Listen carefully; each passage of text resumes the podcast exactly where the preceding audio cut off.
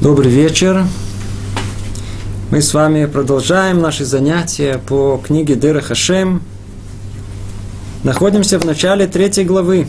Она называется «О роде человеческом». Мы уже много раз повторяли вступление, мы снова его повторим, но, может быть, давайте начнем сразу же с текста. Напомним, что мы разобрали в прошлый раз, в скобках – и хочу выразить надежду, что все наши слушатели, они текст э, книги держат перед собой. У нас не лекции, а занятия по непосредственному учебнику, по книге. Мы находимся в самом начале. Сказано так, в начале третьей главы. Мы уже упоминали, что человек – это то самое создание, которое сотворено – для того, чтобы прилепиться к Всевышнему. Человек помещен между совершенством и недостатками, и он в состоянии приобрести совершенство. Ну, в одном предложении подводит итог практически всего, что э, было сказано в второй главе. Однако необходимо, чтобы это приобретение, приобретение совершенства, было по его выбору, по его желанию – Ибо если бы он был вынужден в своих действиях выбирать в любом случае совершенство, то не назывался бы на самом деле обладателем своего совершенства. И высшее намерение не исполнилось бы. Поэтому было необходимо поставить это в зависимость от его выбора, чтобы его склонность к обеим сторонам была сбалансированной, и он не вынуждался выбирать одну из них и чтобы он обладал силой выбора осмысленно и по собственному желанию выбрать ту сторону, которую захочет, а также способностью приобрести ту сторону, которую захочет. Поэтому сотворен человек с добрым началом, Ецаратов, и злым началом, Ецарара, есть у него свободный выбор склониться к желанной им стороне. В прошлый раз мы подробно разобрали эту часть, которую я только что прочел. И, как мы понимаем, речь тут идет о сути человеческой, и одно, о и одной из первых причин, почему и каким образом был сотворен человек, это свободе выбора. Свобода выбора – это необходимое условие существования человека – Давайте попробуем прочесть еще одно предложение, а потом мы снова вернемся и снова и подведем общий итог. Продолжает Рамхали так говорить. Для того, чтобы это дело устроить наилучшим образом, постановила высшая мудрость, чтобы человек был составлен из двух противоположностей, а именно из разумной и чистой души, и земного и темного тела – причем каждый из них по природе склоняется в свою сторону. Тело склоняется к материальности, а душа к духовности. Ну, обратите внимание, после того, как была сотворена в мире реальность совершенства, с одной стороны, и недостатка его, с другой стороны, и это творение, для которого весь мир был сотворен, было поставлено посередине, между реальностью совершенства и недостатка – для чего все это было? Чтобы была у нее возможность выбрать самому реальность совершенства и устраниться от реальности недостатка. Как это произойдет? В том случае, когда в нем самом будет что-то, что будет толкать его с одной стороны к совершенству, а с другой стороны к недостатку. Другими словами, что мы видим? Уже из того, что в мире есть реальность совершенства и недостатка, исходит, что и сам человек должен, обязан состоять из таких же компонентов. Для чего? Чтобы какая-то часть в нем хотела бы стремиться к совершенству, а какая-то к э, недостатку. По этой причине человек сотворен из двух противоположностей. Каких? Каждый из нас чувствует и понимает. Есть в нем тело, материальное, которое тянет ко всему материальному, то есть к реальности недостатка. А с другой стороны, есть душа духовная, высокая, которая будет стремиться к реальности совершенства. И вот тогда будет борьба между душой и телом. И если победит душа, ну, сейчас дальше будем э, увидеть, что произойдет. Не дай Бог победит тело, тоже разберем, что может произойти. На данный момент мы только разобрали, что для того, чтобы осуществилось замысел творения, а для того, чтобы осуществился замысел творения, необходимо, чтобы у этого творения, у человека была свобода выбора. Для этого целая система невероятная сотворена для этого. Колоссальная реальность совершенства и недостатка. Это, в принципе, весь мир, в котором есть из того, что мы впоследствии назовем и добро, и зло. И сам человек состоит из тех же компонентов. Из духовности и материальности, из добра и зла. И, соответственно, он будет тянуться, каждый к своему, как тут сказано. Тело будет склоняться к материальности, а душа к духовности. Давайте снова прочтем только это предложение, чтобы окончательно его понять. Снова, для того, чтобы это дело устроить наилучшим образом, имеется в виду возможности выбора – постановила высшая мудрость, чтобы человек был составлен из двух противоположностей, а именно из разумной и чистой души, из земного и темного тела. Обратите, кстати, внимание на эти определения. Э, нам это все кажется некие эпитеты, а ведь тут точное описание всего идет. Разумной и чистой души. Душа да, должна нести в себе потенциал разума. Но этого еще недостаточно. Он должен быть каким? Он должен быть чистым и ясным. И разум относится к деятельности э, разума, мозга, если можно так же сказать. А чистота относится к тому, что мы называем хорошие человеческие качества. И они, они должны быть чисты. А с другой стороны, тело, что нам дает? Она дает нам телесное, сильные вожделения телесные, которые э, есть у человека. Плюс еще есть темнота. На самом деле тут сказано темнота, а гуф ахур. Если мы переведем слово ахур, это ахур это э, муть, мутное тело. Оно мутит оно не, не, не ясно, как в омуте. Это тоже относится к тем самым, с другой стороны, противоположным, нехорошим человеческим качествам. Мы видим, как есть две полные противоположности. Одна, которая тянет э, э, к реальности совершенства, а другая к реальности недостатка. Давайте снова попробуем подвести общий итог, что тут сказано, прежде чем мы дальше пойдем. Этот итог, он очень-очень важен для понимания более глубокого, что такое свобода выбора человека. Вокруг этого у нас будет много-много вертеться.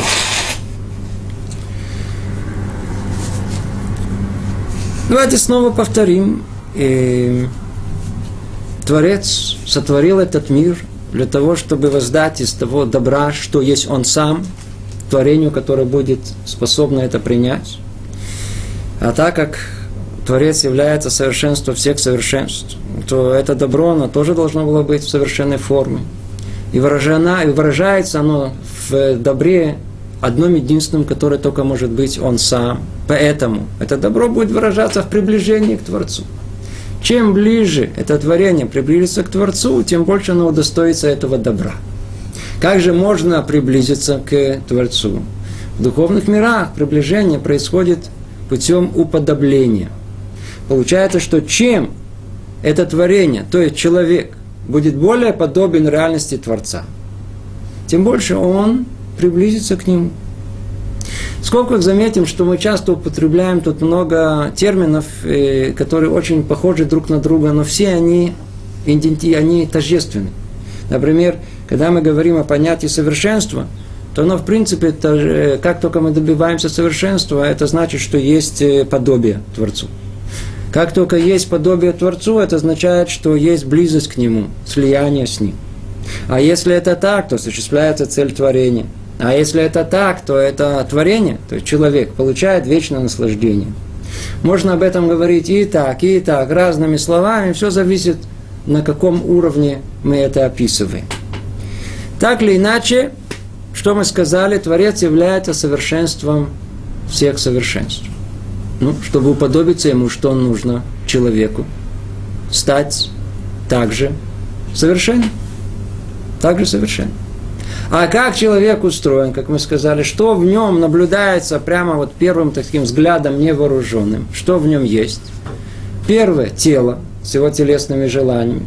Второе – это самое, э, это самое э, центр эмоций, можно сказать, человеческих качеств. Но за ними стоит, э, э, как дальше мы сейчас увидим, понятие желания. Это центр человека. Там все концентрируется посередине. Называется желание человека. И над ним и разум человека. И мы уже это неоднократно повторяли, как бы три этажа деятельности человеческой. Так вот, совершенство должно охватить все три уровня. И это очень-очень важно понять. Очень важно понять. Ведь чем больше человек достигнет совершенства, и в принципе это вся цель его появления в этот мир. Мы сейчас не говорим о чем-то абстрактном, речь идет о каждом из нас. Мы появились в этот мир для одной единственной цели – стать лучше стать совершеннее. В теории максимально. А на практике уж как получится, будем стараться всеми силами. В чем это должно совершенство проявиться? Конкретно, например, в мысли. Обратите внимание. Что там в мысли должно произойти? Что есть разум Творца? Где его можно найти тут, в этом мире? по-видимому, в том, что он нам передал. Что он нам передал? Тору. Если мы сможем погрузиться в Тору, будем размышлять категориями Торы, будем всецело э, жить ею, освоим ее по-настоящему, начнем размышлять, как Тора размышляет, то, по-видимому, наше мышление уподобится мышлению Творца. А если это так, то в этой области мы станем, станем подобны ему. А, как здорово и прекрасно.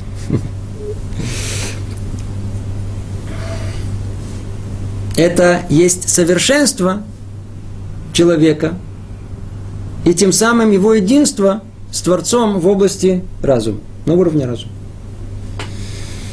Теперь спустимся на этажом ниже. Там что? Есть желание человека, продиктованное его человеческими качествами – как плохими, так и хорошими. Что тут нужно? Что нужно развивать? Положительные человеческие качества. Почему? Мы знаем, что Творец управляет 13 мерами милосердия. Есть даже целая книга, написал ее один из великих каббалистов, и Кардивира, называется «Томер двора», и там подробно разбираются все эти 13 составляющих милосердия Творца – ну, если Творец он таков, то нужно идти по этому пути уподобления. И человек должен уподобиться Творцу в этих качествах. Если он милосердный, то и мы будем милосердны, он долготерпив, и мы будем долготерпивы. И так, по списку. Если нам удастся это добиться, то мы уподобимся Творцу. И тогда что? тогда получается, что желание Творца становится желанием человека. О, это то, что мы искали. В этом и есть совершенство. И снова тем самым единство на уровне желания. И третий уровень – это уровень действия. Тут, видите, тоже есть много э, философов-теоретиков, которые бы хотели бы, очень бы хотели бы, чтобы все размышления о Боге остались на уровне теоретическом. Чтобы можно было только болтать об этом, говорить, рассуждать, но ничего не делать. Но скажите, будет ли в этом уподобление Творцу? А ну скажите, лавдиль элеф абдалот. Творец, он также на уровне э, умозрительной. Сотворение мира, оно осталось э, на уровне идеи, в потенциале. Вовсе нет он это вывел в явную форму, в активную форму. Произвел. Ну, так как человек есть подобие Творца, то так же, как и Творец, он действует. Так и человек должен идей реализовать в действии. И в этом снова он уподобится Творцу. Итак, что мы видим, это не абстрактные какие-то слова уподобления Творцу, а это есть нечто очень-очень конкретное, что мы должны осуществить во всех трех уровнях. Единственное, что всему этому есть условия, которые снова мы напоминаем, которые тут являются как бы центральной частью рассуждений. Вот это совершенство, которое человек должен добиться, он должен захотеть сам. Он сам должен захотеть быть хозяином своего этого желания добиться совершенства. О, вот тогда он и уподобится Творцу в своей наибольшей форме. Почему? Потому что сам Творец, он является хозяином и причином своих желаний. Поэтому и мы должны быть такими же и идти по этому пути. А для того, чтобы человек был хозяином своего желания – вот для этого была сотворена вся, вся колоссальная система, что была эта возможность поставить этого человека между реальностью совершенства и его отсутствия, чтобы человек сам захотел стремиться к этому совершенству. И тогда он э, в наибольшей форме уподобится Творцу. Человек сам должен выбирать. Другими словами, там внутри человека должна находиться какая-то сила, которая пробудет его и выбрать путь к совершенству. Желать этого. Так мы подобрались к тому, что в человеке обязана быть точка выбора. Он должен сам выбрать это совершенство. Для этого Творец сотворил его, как мы сказали, из двух составляющих. Есть у него часть материальная и часть э, духовная. Материально будет стремиться к материальному, духовное к духовному. И мы уже перечислили более, более не менее в каждой из этой части, в чем будет составлять совершенство. А где будет выбор? Точно в тех же местах. На всех трех Э, уровня, которые мы перечислили, то ли в мыслях, то ли в желании, то ли в действии, там и должен находиться выбор человека. Там и должен находиться выбор человека. Только давайте прежде сделаем какой-то маленький ракурс в наш мир. Очень-очень важный, совершенно необходимый для понимания глубины того, о чем мы тут говорим. Мы говорим о нашем мире – как наш мир устроен? Обратите внимание. Есть в нем одна универсальная сила, которую и ученые, они ее понимают, описывают, могут прекрасно посчитать, но никакого понимания, даже приблизительно не имеется, для чего она существует. Это называется сила притяжения.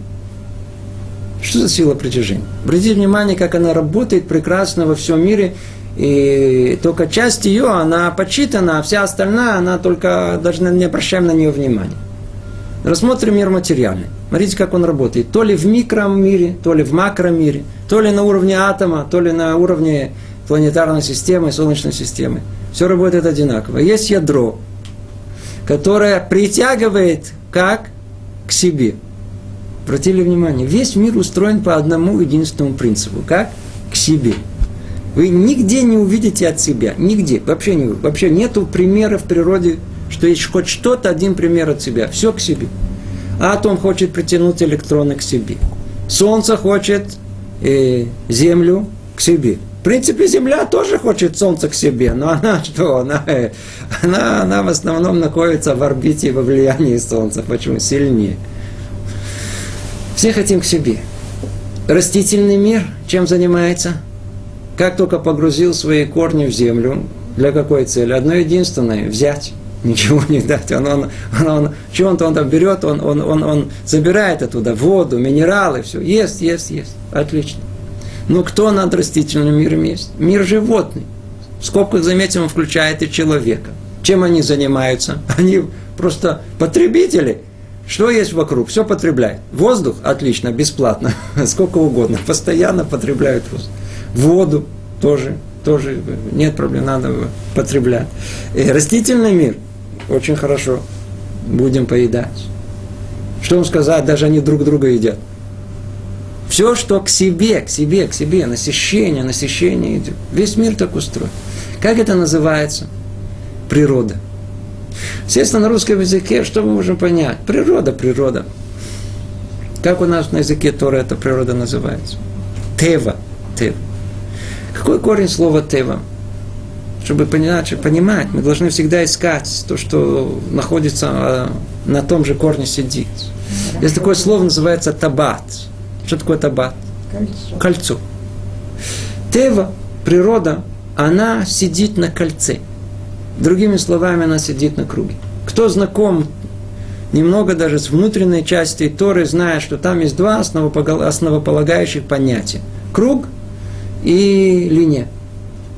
Так вот, э, круг, круг, вот это кольцо, это прообраз того, что э, есть в этом мире на уровне материальном. То, что я сказал, надо понять, потому что на самом деле этот принцип находится во всех духовных мирах точно так же. А круг он начинается с одной точки, и он замыкается на самому себя. Там нет выхода. Он становится самодостаточным. Называется, в любом из любой точки ты выйдешь, к себе приедешь. Все для себя. Человек во всем этом находится. Человек находится в природе. Мы видим, что он часть природы. Как мы это все называем? Можно назвать словом более понятным, тем, что мама там нас все время попрекала. Что говорила? Эгоист. Что значит эгоист? Человек хочет постоянно себе, себе, себе. Все устроено с посредством законом притяжения. Притягивает только в одну сторону. Все всасывает к себе. Человек, он всецело эгоист. Обратите внимание, что больше всего, кроме всего его потребностей физиологических, которые он всасывает из окружающей среды к себе и только к себе. Все остальное только портит. Что, что, что э, э, человек потребляет из этого мира? Практически все. Вот обратите внимание, зачем человек бежит всю свою жизнь? Всю свою жизнь. Всю свою жизнь человек бежит только для двух вещей. Для богатства и для почести, уважения. Скажите, это ему, кстати говоря, нужно для жизни? И ни то, ни другое не нужно. Но он посвящает всю свою жизнь, чтобы то ли разбогатеть, то ли удостоиться почести. А в основном и того, и другого. Вся жизнь этому посвящена, если только подумать, чем мы занимаемся, для чего, все разговоры, деяния, беготня туда-сюда. Деньги и почувствовать. Почему деньги так важны? За них можно купить все остальные удовольствия мира. Все очень просто. Все, что нужно телу, телесному вожделению, все покупается деньгами. Единственное, что почет не покупается. Так они хотели, что почет. Человек бегает всю свою жизнь за этим. Что это все это? Для кого? Для себя. Все для себя. Человек, он полный эгоист. Полный эгоист. Сила притяжения в одну сторону работает. Ну, как мальчик, ребенок. Это в нем и это естественный инстинкт. Это не потому, что человек, он э, думал по этому поводу. Но более того, более того, он это делает, как то, что вы говорите, мать ребенка, это он это делает, и как все остальные деяния, как еда, как все, это как потребности основные в нем есть. Это не заслуга человека, что есть в нем инстинкт материнский. Вложили в нем это. Не более того. Не на уровне выбора его был. Более того, даже когда человек делает доброе дело, да, доброе дело делает. Я знаю, пошел кому-то помог, слово хорошее сказал. В конечном итоге все это для тоже из такого расчета эгоистичного получить похвалу. Чтобы о нем хорошо подумали. Чтобы выглядел достойно в глазах других людей. Доставляет удовольствие. Получается, что человек какой-то, он крутится в основном в мире необыкновенно эгоистично. Все к себе, все к себе. И казалось бы, он там должен остаться. И в этот мир эгоизма, который мы перечислили, мир притяжения, мир круга, мир этой природы, где все как водоворот, все, все, все, все, только чтобы утонуть. Вот этот мир, это и есть мир материальный, мир недостатка. Все время говорили, реальность недостатка, что за? Все, что мы сейчас перечислили, Все, что к себе, это реальность недостатка. Это все, что уводит нас от Творца. Не дает нам к Нему приблизиться. Это эгоизм человека. Ну, что нужно сделать? Есть у человека уникальная возможность. Она дана ему и, в принципе, определяет его как человека и отличает его от всего остального, что есть в этом мире. У него одного единственного есть возможность выйти из этой э, тотальной системы эгоизма и превратиться в альтруиста. Творец в своей природе каков? Альтруистичен. Он всецело натина, он всецело э, воздаяние. Он только дает, он не берет. Человек заранее поставлен в систему недостатка, эгоизма, для того, чтобы он мог превратить сам себя и захотеть превратить себя в дающего, в человека альтруистичного, который способен думать о других, давать им. В этом и будет самое колоссальное подобление Творцу а тем самым приближение к Нему, а тем самым исполнение цели своего появления в этот мир, и тем самым удостоиться высшего блаженства и удовольствия, которое может, в принципе, быть в этом мире. Видите, какой, какой интересный расклад у нас получается. Есть у человека эта возможность. Хотя человек всецело в это погружен, приходит Ура и говорит, ты будь человеком, Будь человеком. Даже в явной форме она говорит, у тебя есть возможность, тебе дал Творец выбора. Выбор между добром и жизнью, и выбором между злом и смертью. Выбирай, выбирай. Дано человеку. У человека есть возможность вырваться из этого необыкновенного болота эгоизма всего мира. Можно выйти из него даны ему эти силы. Надо только что? Надо захотеть. Надо только захотеть, надо только выбрать. Ну, теперь мы, может быть, больше поймем, а как выбор этот произойдет конкретно. Как этот выбор произойдет. О, напомним, в прошлый раз говорили, лучше еще раз напомнить, это очень-очень важно, очень важно понять, что такое выбор. Чтобы мы не остались на уровне идей и, лозунгов три составляющие человека, ну, три составляющие выбора. Первый выбор, с чего все начинается? Начинается все с головы, как ница. Тут вот отсюда все начинается. С головы. Что тут? Первый выбор надо сделать между истиной и ложью.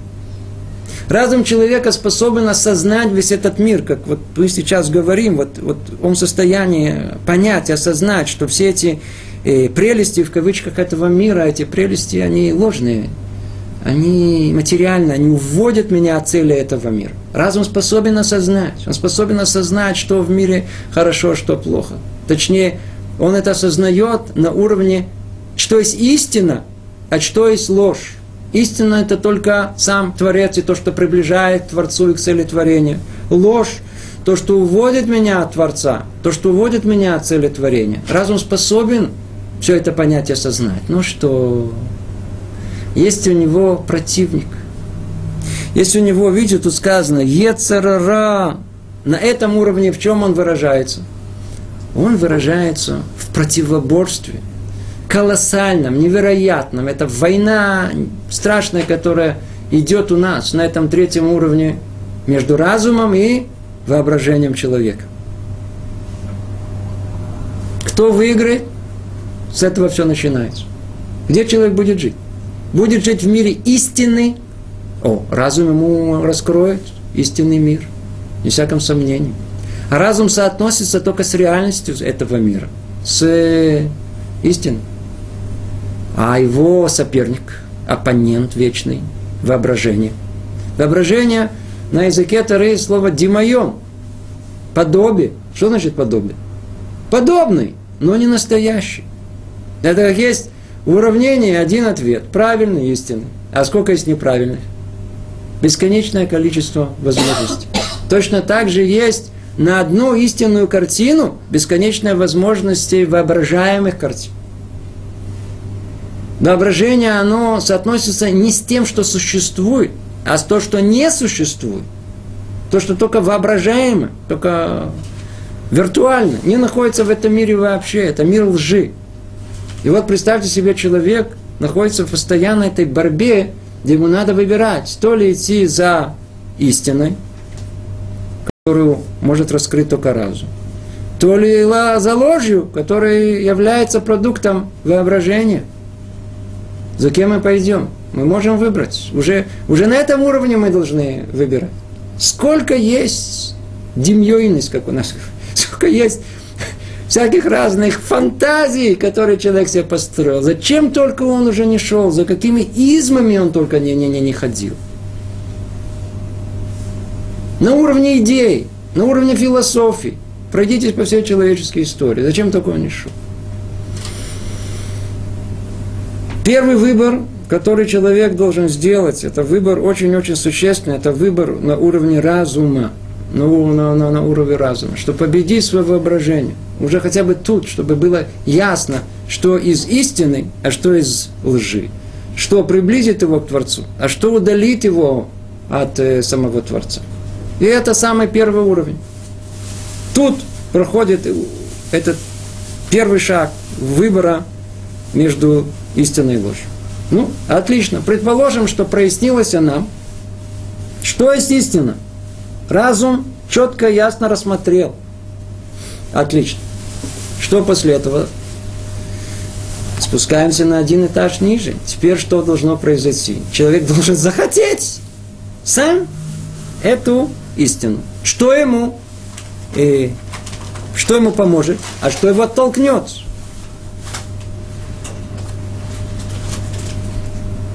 Ему помогут, естественно, добрые, хорошие качества.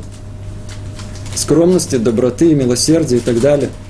Что его оттолкнет?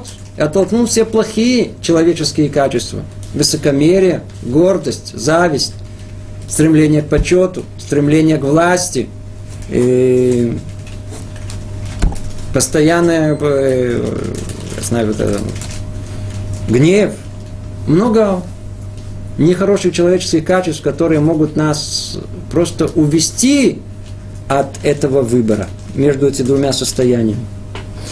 Итак, выбор должен произойти у нас в желаниях. Мы должны захотеть пойти за разумом, но, увы, плохие человеческие качества нам не позволят это сделать. Мы не хотим.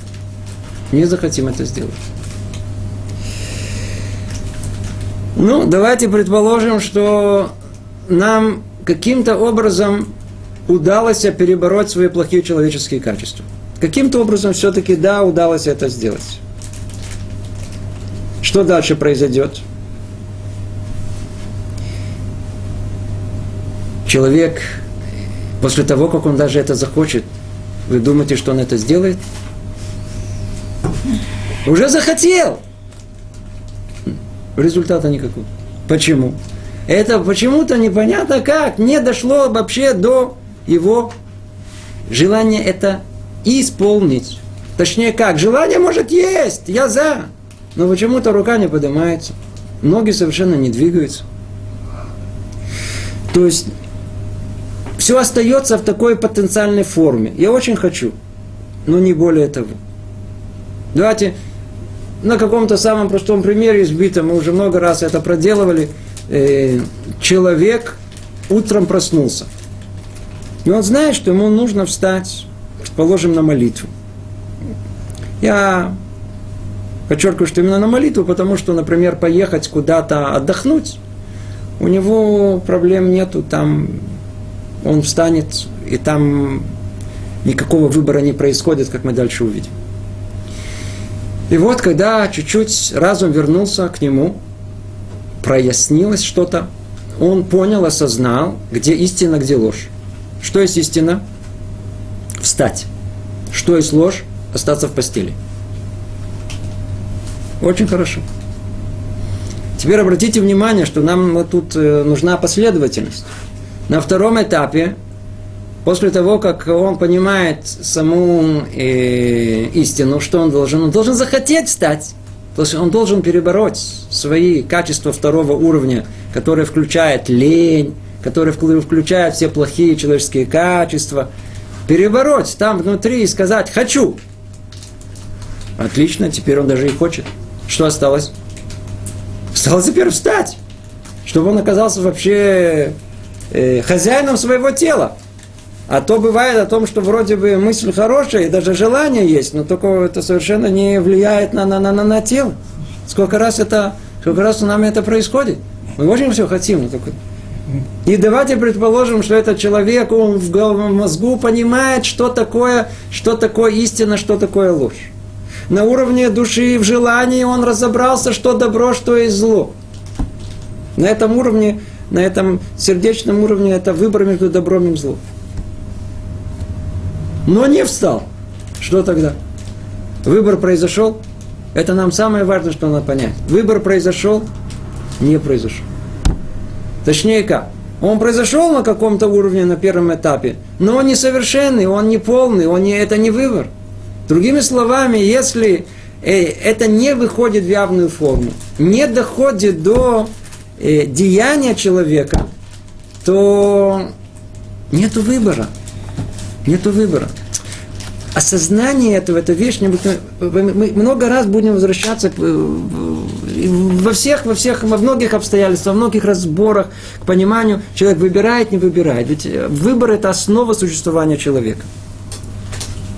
Если мы не будем помнить, что выбор должен произойти на всех трех уровнях, в разуме между истиной и ложью, в сердце, в желаниях между добром и злом – и чтобы тело, оно было способно осуществить эту истину и желание добра, нету выбора, выбор не произошел, все осталось в своей потенциальной форме. Все осталось в своей потенциальной форме.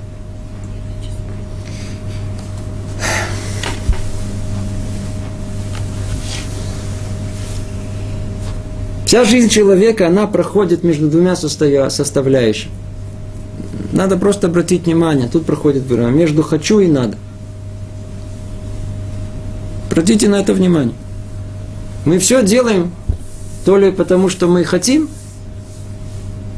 только или потому, что это надо. Слушают, что мы этого не хотим. Но что? Надо. Надо. Надо идти за истиной, надо идти за добром, и надо исполнять это. А что хочется? Хочется, сильно хочется остаться и погрузиться в реальность лжи, фантазии, воображения. Там сладко, там здорово, там хорошо. Хочется идти за своими плохими человеческими качествами. Я как обижусь. Сейчас разозлюсь на всех. Я хочу всеми властвовать. Мне это доставляет удовольствие. Человек даже не замечает, насколько он этим, он всем этим живет, как он хочет в этом быть. И естественно, что он хочет выполнять только желание животное своего тела. Что делать? Это, это... А что надо? Надо наоборот. Все наоборот. Надо подчинить, подчинить свое тело и, и, и, и качества человеческие, и, и фантазии свои, разум истине и добру. Вот тут, может быть, больше поймем, если кто-то пробудится спросить такой вопрос. Второе, вот мы процитировали, сказано, что сказано – Выбирай. У Бахарта сказано выбирай. Выбирай между чем и чем. Между добром и жизнью, и между злом и смертью. Теперь я хочу спросить вас, люди здравомыслящие, скажите, кто-то хочет выбрать э, давка зло и смерть? Поднимите руки. Никто не хочет выбирать. Что за, что за вопрос о, о, о выборе? Какой тут выбор? О чем тут речь идет? Надо уметь читать Тору. Выбор между чем и чем? Между добром и тем, что человек считает, что это добро. То есть между фантазией человека, что это добро, и истинным добром. Там проходит этот выбор. Человек просто не понимает, что та самая фантазия, что добро на самом деле является для него самым большим злом. Это выбор. Человек считает, что для него это, это, это жизнь. Вот это же. А на самом деле это смерть приводил все время э, э, примеры, ребята учились в, в, в, в месте, где там э, уроки днем э, были по Торе, и потом учились еще всяким разным технологическим наукам. Все время жаловались. Нет жизни. А когда жизнь начинала? Где-то часов вечером, где-то так, часов в 10 вечера. С утра до 10 вечера все ходили сонными. А с 10 вдруг у них, знаете, такой какой-то вдруг прилив сил, как вернулись к себе в общагу. А, и пошло, музыку включили. Жизнь началась. Вот смотрите, как все перевернуто с ног на головы. Для них, в принципе, жизнь, когда пустая, которую они не вспомнят никогда. Она когда? Вот это жизнь. Какая жизнь? Это смерть. А то, что они считали смертью, это и жизнь. Это то, что на основе этого они теперь построят всю, всю, всю последующую жизнь. Это есть, когда говорят, выбирай это, выбирай между тем, так сказать, надуманный, какой-то выдуманный, я знаю, там, мнительным и, и добром и истинным добром. Тут проходит весь выбор человека –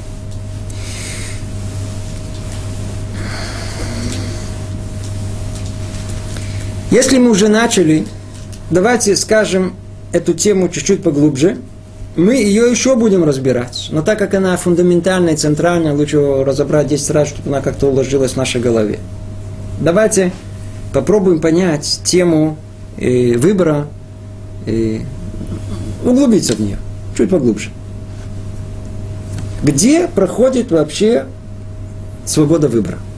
Давайте начнем с того, что в мире вообще считалось, что у человека нет свободы выбора. Я не знаю, мы тут говорим об этом так, знаете, так легко и свободно, и совершенно очевидно, а вот э, человечество так не считало. Во-первых, весь мир всегда считал о том, что судьба человека, она э, всецело в руках Творца, в руках Бога. И все предписано им. От начала до конца. Другое мировоззрение говорило да, о том, что все в руках и звезд, астрология. То есть жизнь заранее предписана. Есть в мире так называемая предопределенность. Предопределенность. И эм, в мире все предопределено. Есть еще третье мнение, которое оно более современное, которое тоже считает, что все у человека предопределено. Что все мы получаем через гены от своих родителей. И мы все эти качества и все поведение наше, оно заранее все известно, все ее можно предвидеть, почему гены такие такие. Сейчас расшифровали человеческий ген, вообще, иди знаем, может сейчас предвидит вообще каждое наше деяние современное представление вообще отвергает понятие свободы выбора вообще. Как мы видим со всех сторон, э, особенно шанса человеку не дают быть человеком.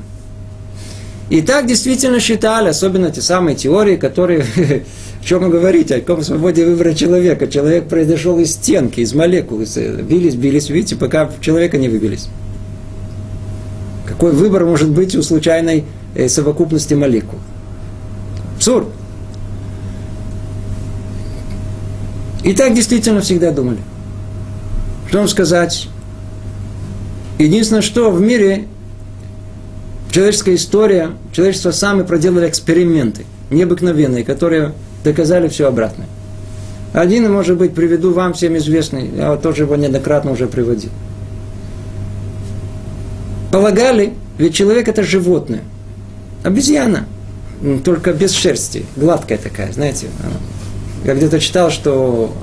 А почему она гладкая? Почему человек гладкий? Ведь это вопреки всей эволюции. Когда не задумывались. Один написал, что, по-видимому, надо предположить, учитывая постепенно эволюционные изменения, что человек долгое время провел в воде или в жарком климате. Ученый. Слышите? Прошу прощения, это, я отвлекся, мне просто, чтобы чуть-чуть это, разрядить тяжелую атмосферу. То есть он просидел в отделе, он там с головой, без головы. Если с головой, то почему жабры у него не выросли?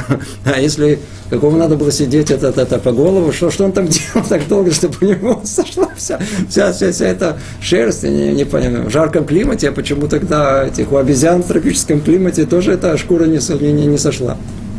Что они, как это, в голосе нельзя представить. Так или иначе, человек обезьян обезьяны, пусть будет обезьян.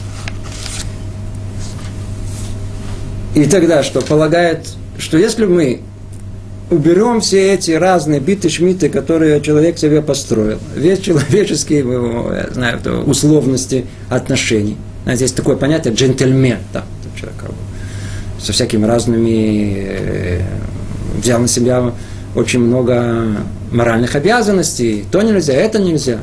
Человек, в мире, с мы пришли, оттуда, оттуда. Джентльмен это был пример такого чего-то необыкновенного. Это человек, особый человек.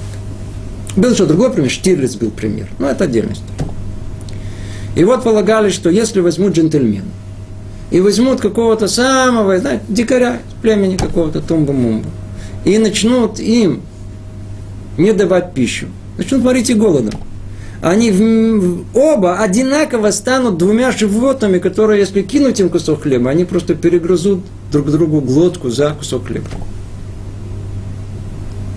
Это было общепринято, ясно, совершенно понимая, что так должно быть. Ну вот, пришел этот самый невероятный эксперимент, который поставило человечество. И во времена, когда понятие еврей прекратило нести себе смысл человек, да, то евреев посадили в концлагеря. И там вдруг выяснилось вещь невероятная. Их стали морить. Там стали их э, унижать самыми невероятными образами, которые только может быть. И что тогда э, могли предположить? Что все должны превратиться в обезьян.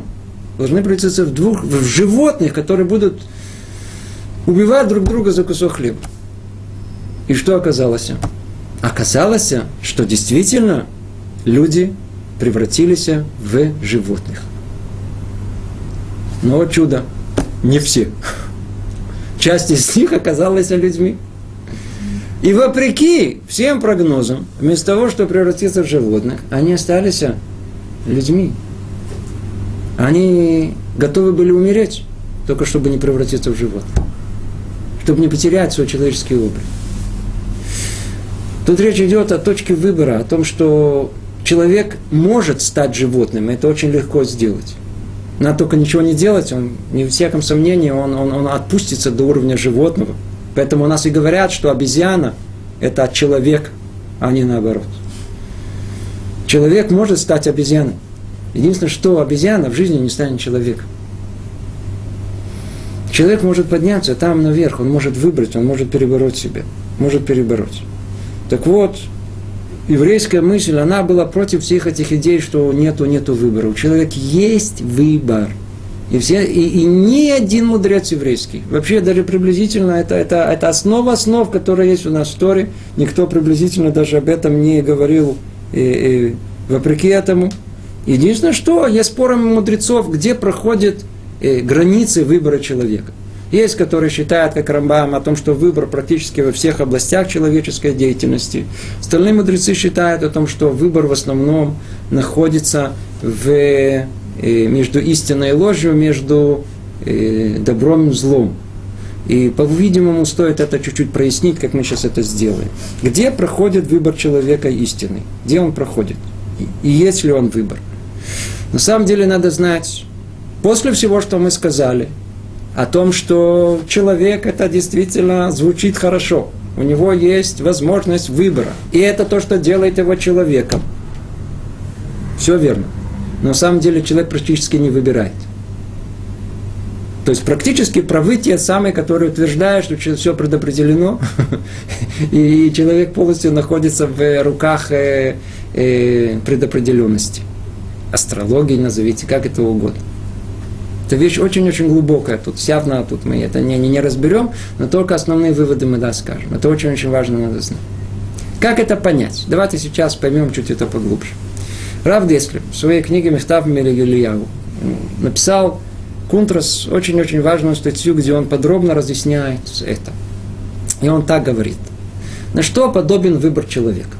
Он говорит, приводит пример. Это подобно войне двух государств. Спрашивает он вопрос. Где происходит война? Везде? Вовсе не. Когда два государства начинают воевать, то война происходит где? На линии фронта. Только там. И там, на линии фронта, эта линия может двигаться в эту сторону, потом в другую сторону. Тут захватили, там назад отбили. Двигается. Но там, где, что называется, территория захвачена, она уже полностью захвачена. Как она у нас называется? Тыл. Она уже наша. Это называется в тылу. Есть э, стратегическое пространство. Мы уже там находимся. Там войны не происходит. Там уже полное спокойствие, все идет по намеченному плану. Точно так же и в войне внутри человека. Там также происходит война. Происходит ли эта война везде? Ответ вовсе не. Вовсе не. Во-первых, я не знаю, что вообще война происходит. Большинство людей, обратите внимание, они никогда не доходят до точки выбора вообще. Вообще не доходят. Когда они говорят, я думаю, это их животная душа, говорят, я думаю. Я хочу, это их животная душа говорит, что я хочу. Нету, там нет вообще пробуждения, ничего, никакой нишамых, хеликалокамима, никакой пробуждения ни истины, ни добра. Вообще нет. Ни всяком сомнении, такой человек полностью, полностью зависим от э, желания Творца. Он, в принципе, марионетка в его руках, и все такого человека предопределено, он ничего не выбирает. Он тут только как кли, как вспомогательное устройство для этого мира. Ему для этого дают, на, ешь, на, пей, как, как, как, как все остальные животные. Статист в этом мире. Он ничего не выбирает, ничего у него нет. Бутафория.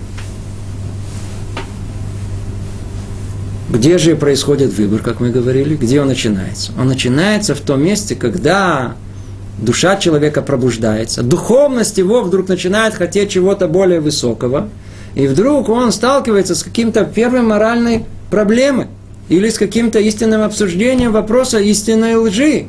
Начинает думать, размышлять, начинает хотеть чего-то, э, э, э, желать доброго и истинного. О, с этого момента начинается борьба там внутри.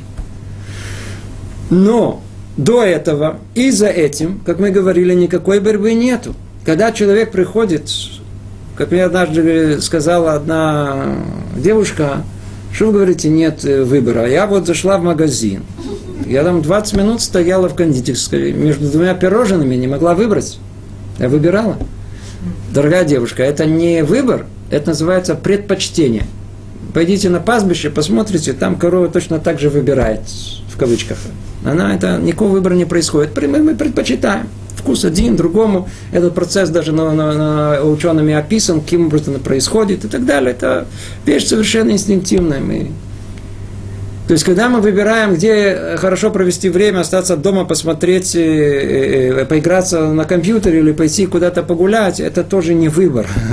Что одеть, какую одежду, это не выбор. Все это предпочтение. Человек живет всю свою жизнь, не выбирая. Он просто предпочитает одно удовольствие другому. Не более того. Это даже включает и выбор на уровне, э, какую музыку я сейчас послушаю. Это на уровне, какое уравнение сейчас я решу. Буду заниматься я сейчас алгеброй или геометрией. Это предпочтение, это не выбор. Мы вообще ничего не выбираем. Не доходим до выбора. Выбор начинается с точки, когда появляется противоборство между добром и злом, между истиной и ложью, между стремлением к Творцу и от Него. Тут начинается, тут, тут, тут поле битвы, тут линия фронта. Или, как его называют, э, Равдеслер, точка выбора. Точка выбора именно с этого момента начинается. Она тут начинается. Она начинается с первого запрета, который человек берет на себя, с каких-то моральных устоек, которые человек принимает на себя, из э, зова совести, да, вообще, что это существует подобная вещь. Что-то, вдруг, вдруг, вдруг что-то, что есть какой-то противовес этому постоянному желаниям тела и, э, и плохим качествами воображения. Есть какой-то противовес, что-то, что-то борется с этим. Тут начинается только истинная борьба. И поэтому выбор, выбор, он только-только между стремлением исполнить волю Творца, идти в сторону духовности. Почему? Потому что она бескорыстна. Для чего тебе? Многие говорят, а что вы, что вы религиозные? По-видимому, что-то у вас есть. Что-то. Видите, человек может как понять этот мир? Только согласно тому, что как он понимает. Помню, лет еще сколько, 15 назад тетя нам мне сказала, что, что наверное, вам платят. Наверняка вам платят, иначе, иначе а чего быть религиозным? Это совершенно непонятно. Для чего себя мучить? Чего не ездить в субботу на море, объясните. Когда, когда и, и, и человек хочет выполнить волю Бога, ведь это самое какое-то, какое-то, это самое неэгоистичное, что есть. А человек погружен в свой эгоизм. В отсутствие полного выбора, которого вообще может только быть. Он вообще не понимает, для чего это нужно, для чего это нужно. Мне это дает удовольствие, это для меня, это, это ко мне, ко мне, ко мне. Нет, то для чего же тогда мне это надо делать? А когда человек вдруг пробуждается, это дело вопреки своей воле, и делает только для того, что, только потому, что Творец ему повелел, в этой точке начинается выбор. В этой точке война идет. А за этой точкой и до нее выбора никакого нет. Ниже этого мы просто погрязшие в свои желания и не более того, предпочтения. За этой точкой, о, там тоже уже выбора не идет. Это называется захваченная территория. Представьте себе, человек э, выбрал э, каждый день молиться. И что вам сказать? Накладывать филин. Вначале это была невероятная борьба. Через полгода у него настолько это вошло в привычку, что это называется захваченная территория. Уже там борьбы нет. Там, в этом месте борьбы нет. А что там есть? А там есть уже как бы выполнение довольно-таки автоматическое всего того, что он уже приобрел. За это тоже что-то полагается, это не наша тема, что именно, но на факт тому, что там борьбы не происходит. И говорит Равдеслер очень необыкновенные важные вещи, которые нам нужно знать о том, что любой выбор, он производит колоссальное влияние на весь мир. В первую очередь на человека, а впоследствии на весь мир. И как он работает? Очень просто. Если есть один раз и второй раз, то каждый раз это гораздо легче выполнить, чем предыдущий. Ту и в другую сторону. Это называется мецва горерет мецва, вера, вера. Доброе деяние, оно порождает желание сделать еще одно доброе деяние, плохое дело тут же хочет еще раз больше плохое. При этом надо знать, что человек, если выполнил два раза нехорошее, то ему уже на третий раз уже он умерщвляет голос совести, который скажет, что это нехорошо. Приводил 10 раз, по-моему, этот пример, как э, кто-то, э, молодой человек, знает, а там э, сел э, в автобусе э, парнишка или девушка, и зашла бабушка – Классическая ситуация, я встану или не встану. Заложили, они слышали о том, что надо встать перед взрослым. И вот где бабушка вошла. И тут же борьба, самая настоящая. Тут выбор идет колоссальный. Тут же пошли потоком мысли, что бабушка вообще ходит. Что они дома не сидят, что не сидится дома со своими этими э, э, э, кошелками, они не э, тягаются. И вообще здоровая. Если и могла доковылять, то значит здоровая сама постоит, ничего страшного. А с другой стороны, ой, все-таки бабушка, надо уступить место. Так я встану или не встану? И работает это очень просто. Если один раз вы не встанете, второй раз вам будет очень легко усидеть, третий раз вы бабушку не заметите в упор. Но если вы один раз встанете, вам гораздо будет легче второй раз встать, а третий это произойдет уже автоматом. Как только посмотрите, где бабушка, захочется самой встать, самому встать, тут же, на месте. Так это работает.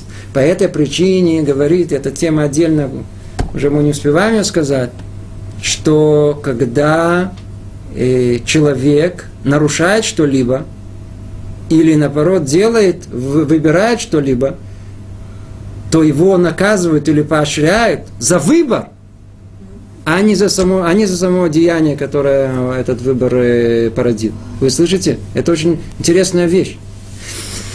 За сам выбор. Давайте с точки зрения наказания. Например, человек один раз э, выбрал нехорошо.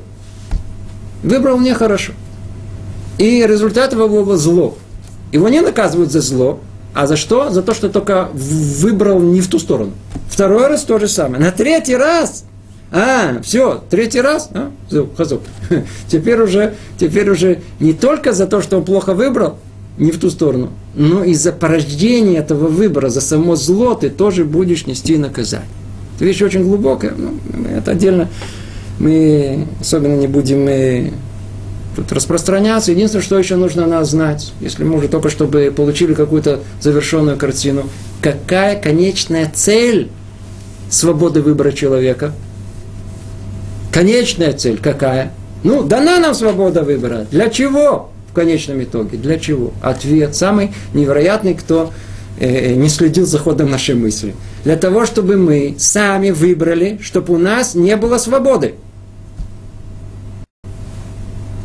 Нам нужно перейти за ту самую границу, где есть борьба, там, где уже этой борьбы нету. Для того, чтобы было ясно, четко и понятно, что единственным моим желанием является воля Творца. Единственное, что я хочу в этом мире, выполнить то, что Он мне повелевает. Это единственное, что я хочу. И это я выбираю сам. Это только своей полной, исходя из полной свободы выбора. Я сам осознаю это моим разумом, я влияю на мое желание, и оно способно повлиять на деяние и тогда есть общая единая картина, когда человек исправляет себя, становится более совершенным, тем самым он уподобляется Творцу, тем самым он приближается к Нему, тем самым он исполняет цель его появления в этот мир, тем самым он удостаивается э, вечного наслаждения. Ну, остановимся тут пока. Надеюсь, мы чуть-чуть эту тему свободы выбора немного только э, разобрали. Продолжим наше обсуждение в следующий раз. Всего доброго. Привет из Иерусалима.